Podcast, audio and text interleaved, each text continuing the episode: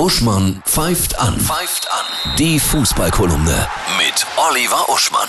Hallo Oliver, ich grüße dich. Hallo Annette. Ich wünsche dir ein wundervolles neues Jahr. Ich dir auch und dem ganzen Publikum. Ja, ich wünsche uns vor allem tolle Fußballspiele wieder mit Publikum, ne? Ja. Und, äh, trainermäßig wurde erstmal schon ganz schön aufgeräumt, ne? Heiligabend hat das Tuchel Ja, erwischt, so rund ne? um den Jahreswechsel. Ne? Genau. Also, also wir gucken mal heute in zwei Weltstädte, nach Paris und nach Gelsenkirchen. So. Und in Paris ist Thomas Tuchels Zeit zu Ende gegangen, obwohl er ja erfolgreich war, weil seine Vorstellungen über Transfers nicht mit denen des Sportdirektors zusammengingen. Und da gilt ja immer bei so Persönlichkeiten wie Tuchel oder früher auch Magath, die auch sehr viel Kontrolle möchten als Trainer, der alte Spruch von Star Wars Episode 1, There is always a bigger fish. Und wenn der Sportdirektor oder irgendwie die, die Obergroßkopferten nicht wollen, dann ist der Trainer halt weg. Ja, und in Schalke haben wir ja jetzt den äh, neuen Trainer Christian Gross. In der Zwischenzeit hat der gute alte Typ Stevens nochmal zwei Spiele gemacht. Christian Gross war ganz überrascht, der ist so 66 Jahre, der ist in Rente gewesen. Der hat zuletzt acht Jahre in Saudi-Arabien und Ägypten gearbeitet, aber der Chef da von Schalke, der kannte ihn von früher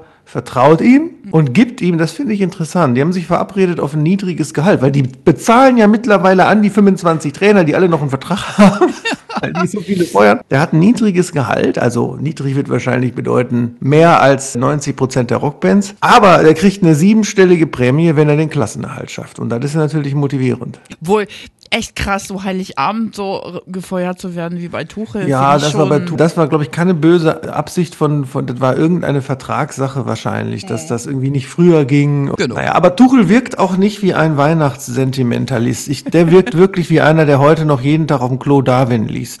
Ja, die Topspiele am Wochenende, Oliver. Ja, das oberste Topspiel ist natürlich Schalke gegen Hoffenheim morgen, weil, äh, wenn Schalke das verliert, überholen sie den Rekord von Tasmania Berlin mit den meisten Niederlagen in Folge, 31. Tasmania-Fans haben sogar demonstriert, durften sie sogar offiziell angemeldet, in Berlin letzten Spieltag, dass die doch bitte gewinnen sollen, weil die wollen ihren Negativrekord behalten. Ansonsten Leipzig gegen Dortmund Spitzenspiel und Leverkusen gegen Bremen Spagatspiel, weil der eine kann noch mehr nach oben und der andere kann noch mehr nach unten. Alles Liebe, tschüss, ciao, Ciao. ciao.